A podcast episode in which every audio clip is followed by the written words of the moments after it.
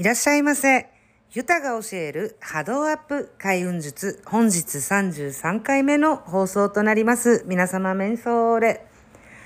はい、33回目の今日なんですけど、えー皆さんも聞いておいた方がいいかなっていうようなね、最近の問い合わせがあったので、こちらのお話にしようと思います。えーセッションやカウンセリング、また占いでもですね、いいアドバイスを聞いた時にどうやって自分のものにするかっていうことなんですけど、はい。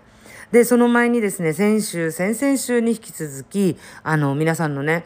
お掃除しましたよっていう報告とか、お写真いただいた方もいましてですね、本当にありがとうございます。その、皆さんがね、ラジオ聞いてくださって、こうやって掃除してますとか、やっぱ古いもの放置してたの全部取り出して、片付けましたとか、段ボールってやばいんですねとかっていうね、いっぱいいろんな DM とか LINE、メールいただいて、私感動しております。で、皆さんのこのまたやる気とかね、あの、モチベーションみたいなのの気を私もいただいて、もうこのエネルギー循環してていいなぁなんて思ってたんですね。すっごいありがたいです。で、私もまたそういう、お掃除スイッチ、もうがぜん入ったっていう感じだったんですけど、はい。なので、スプリングクリーニングもまたみんなで頑張っていきましょうと思ってですね、どんどんやっていきましょうね。やっぱ減らすと余裕が生まれるっていうか、また別のエクストラのスペース、あの、ができた時に気も流れやすいなと思いました。で、床を掃除したりとかね、あの、拭き掃除一気にやって、すがすがしい感じになると、やっぱ床って物置かない方がいいです。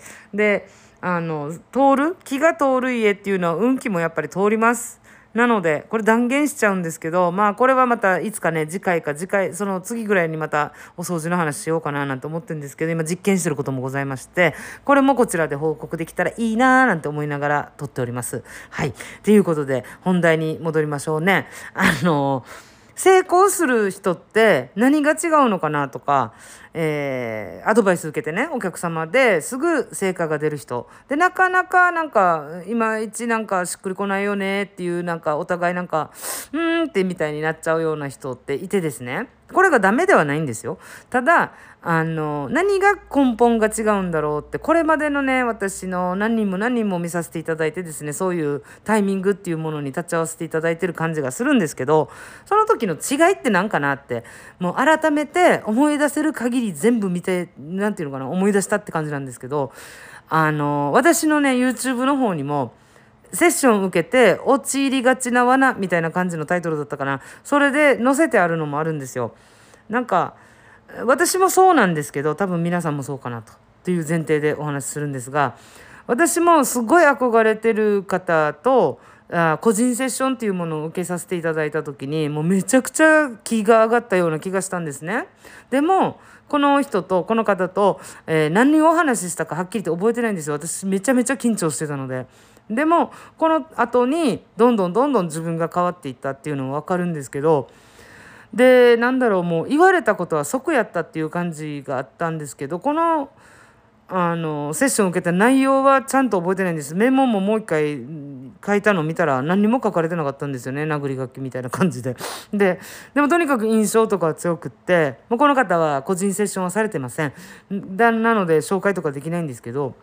まあ、まあこれもおいおいいつか話するとしてただこの時の感覚としてね私占いとかこういうアドバイスみたいなのってできるななんだろう。同じ霊能者さんとか怖いんですよ。なぜかというと何のレベルでどこを見てるか分かんないからっていうのも実際あるんですけど本当に信頼できる方じゃない限り飛び込んで何かを占いをしてもらうとか判断してもらうみたいなことは私怖くてできないんですよ。このね邪気もらったり逆に邪気をもらったりするっていうこともありましたので経験上ね。だからそういうのはあんまりしないんですけどこの日はなぜか背中を押されたみたいにもう絶対これ申し込まないといけないって何かに押されたようにやったんですよ。こういうのってやっぱりその人あのお客様を見ていてもですねそのタイミングっていうのがありまして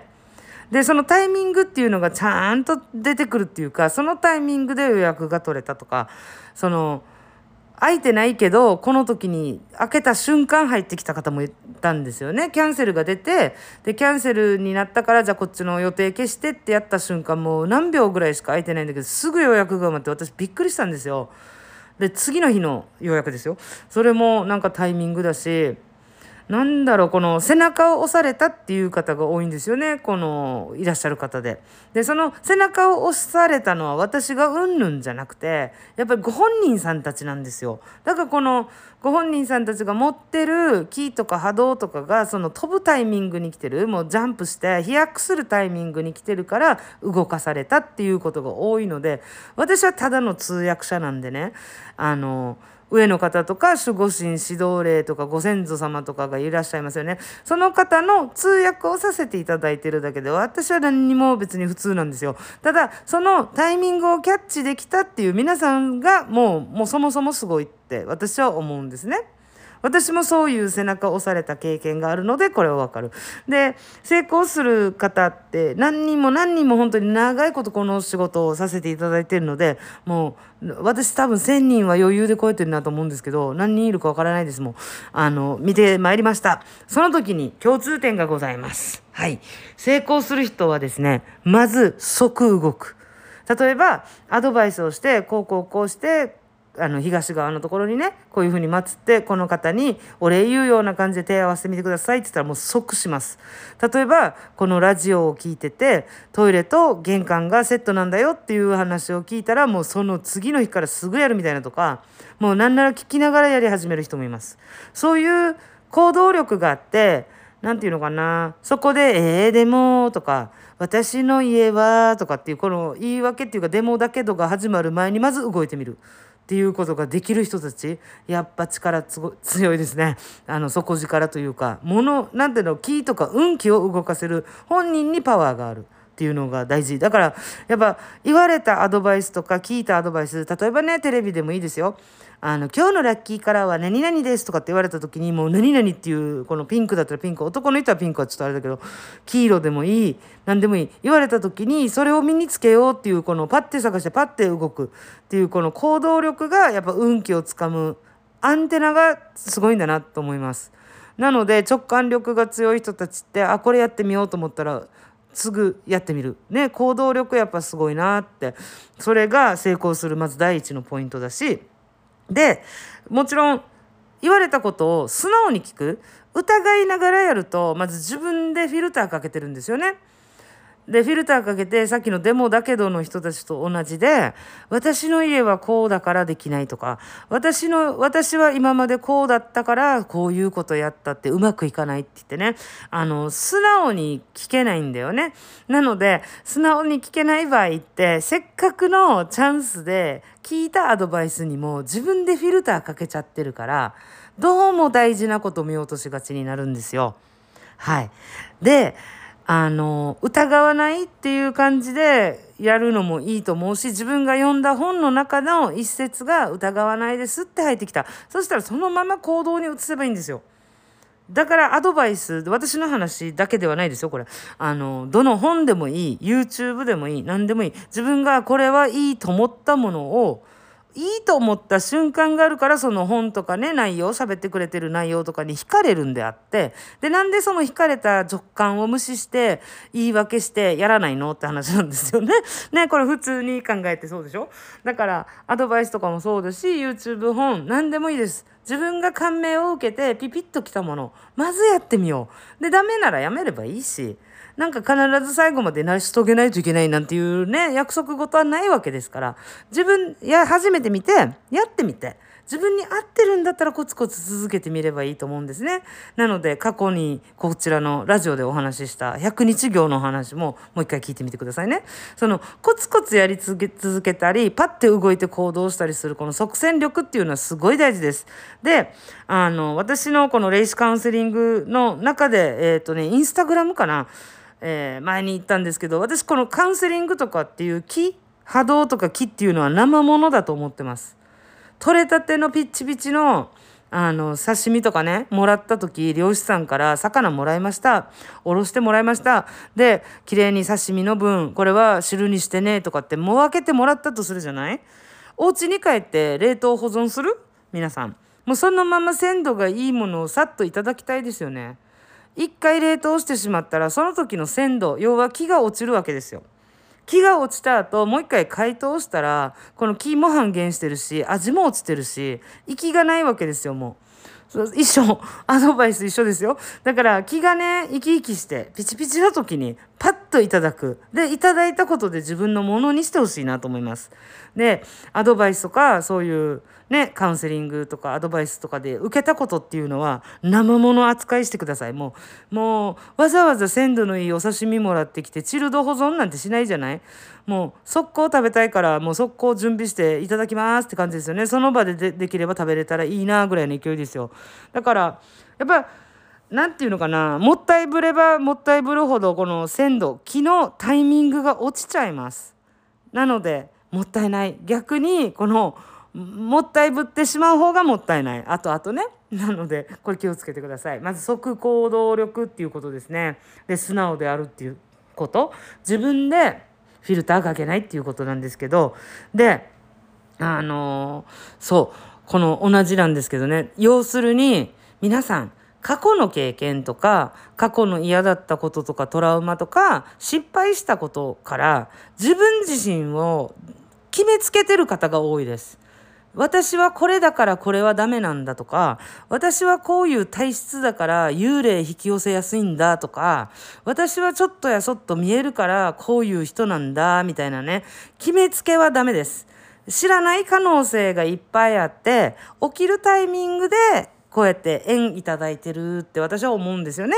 な、だったら素直に聞いちゃって、自分自身が知らなかった可能性のドアを開けるって思ったら、決めつけたらダメなんですよね。なので私もめちゃくちゃこの尊敬する方に見ていただいたっていうか時に、あの、もう頭でっかちですよ。こんなところで、なんだろう、相談とか行ったことないんですけど、もう決めつけないで、そのままの言葉を受けたらそのまま聞こうと思ったんですね。私はあのおばあちゃんがのろでユタとしてこんなずっと得意体質できたから私がこんなこと言ったってダメよとか私が言ったらだ私はもうこんなんなんか生い立ちだしみたいなこととかをね決めつけないっていうのも大事だなと思いましただから決めつけちゃってこれまでの経験とかで頭でっかちになっちゃってるからこそそこに戻そうってするね、でこれも決めつけないでもねあの波動が上がったりステージが変わったりした時のあなた自身っていうかね自分自身っていうのを見たことないし会ったことないからなんで見たことないし会ったことない自分と出会えるチャンスなのに自分はこうなって決めつけて元の場所に戻るのかなと思ってこれもったいないなと思います。なのでいいも悪いも決めつけたらダメ？あ私こういう可能性もあるのかもしれないなぐらいでいいからワクワク取り組んでほしいななんて思いますね。でこの本当決めつけないっていうの実は大事だななんて思いました。なので私もなんだかんだ言ってもう決めつけることしないもう分からなくて当たり前と思って何もかも挑んでるのでその方が吸収しやすいこれは子どもたちとかね保母さんもしてたのでその時に学んだんですけど何もかも新しい時って全てが今日習うことって全部吸収するじゃないですか。僕はこうだから僕はこういう遊びはしませんっていう5歳児なんて見たことないですよね。もう何何って感じでしょ？だからそういうね、決めつけはしない。で家ではレゴ遊ぶ時こんなだけどえこういう遊びもあるんだなんて言ってもう自分の固定概念とかないですからでそういうふうにやってやっぱやっちゃった人って私が見てもいろんな方いるんですけどもう何て言うのかなあの疑心暗鬼になっちゃったりとかいろんな経験上から来るフィルターをかけてブレーキかけてしまって自分の可能性をやあのやめてしまってる人とかが多くてああもったいないなと思ってこれをやらなかった人がいてですねあの出会って半年ぐらいでお店持ったのかな。もうすごいなと思いまして。でそれもこれだから自分はこれ以外やっちゃいけないとかっていうこの限定してないんですね自分自身のことを彼女は。でどんどんいろんな分野に挑戦してるなと。あれこの人この一つだけじゃなかったんだすごいなって逆にその後の進展っていうかこの進み具合を見てたらすごい可能性いっぱい持ってたんだねなんて思って。逆に尊敬しておすげえなと思ってあの刺激いただいたっていうこともあるんですけどそう。だからね即行動。もう占いとかこういうアドバイスとかいただいた時はもう生ものいただいたと思ってもうあの冷凍保存したらダメだよ。っていうことで まず生ものだから即行動を起こしましょう。で素直に聞きましょう。ああでもないこうでもないって言い訳する前にとりあえずやってみる。でお金もかからない時間もかからないであの気負いプレッシャーもないとかって思うんだったらパッとできるものはパッとやってみるそうした時に嫌ならやめればいいしこの時になんか感覚的にはなんかすっきりしたかもとか自分なんかこれやってたらなんかいい感じにスタートできるなーなんて思ったら続ければいいしでももうこのいいことだよなんて言って玄関とトイレの話に例えるとこれやって気分がめっちゃ悪くなったんでもう二度としませんって言うんだったらそれはそれでいいと思う。けどなかなかそういう人はいないなと思うんですけどでもだけどとかねその言う前にまずやってみる。別に朝一起きてやるとかっていうこの決まりないから。ねだかそういう決めつけないっていうのも大事だしこれまでの経験とかでねやっぱ私もそうなんですけど年がいけばいくほど頑固になってくる。なぜかっていうと経験が増えてくるから。やってきたこと感じたこと体験したこととかが増えてきたらその状況状況で潜在意識の中に溜め込んでしまったものが出てきてあまた失敗するんじゃないかなとかっていうのが怖いからブレーキになっちゃうんだよね。そういうのなしで行ったらまた楽しいかななんて思いますよ。ということで成功する聞き方ねアドバイスを聞いて成功するためのポイントを簡単にまとめてみました。皆さんも是非挑戦してみてくださいね。はい。ということでこちらからはおまけ川柳。携帯の機種変時期を占わす。っていうことでね 実はですねこれ本当の話なんですけどまあ冗談で、えー、以前ですね十何年前かなに、えーと、アメリカに来てすぐの時にかな働いてた会社でですね上司に「ねえきなさん携帯の機種変はいつ頃がいいですか?」って聞かれた時に私吹き出したんです。これマジで聞いてますかっつって。これはもうあのお財布の事情とあの状況携帯の今お使いの携帯の状況で判断してくださいって言ったんです。これ冗談だったんですけど面白いですね。ダメですよ。だからやっぱ自分軸持つっていうのも大事。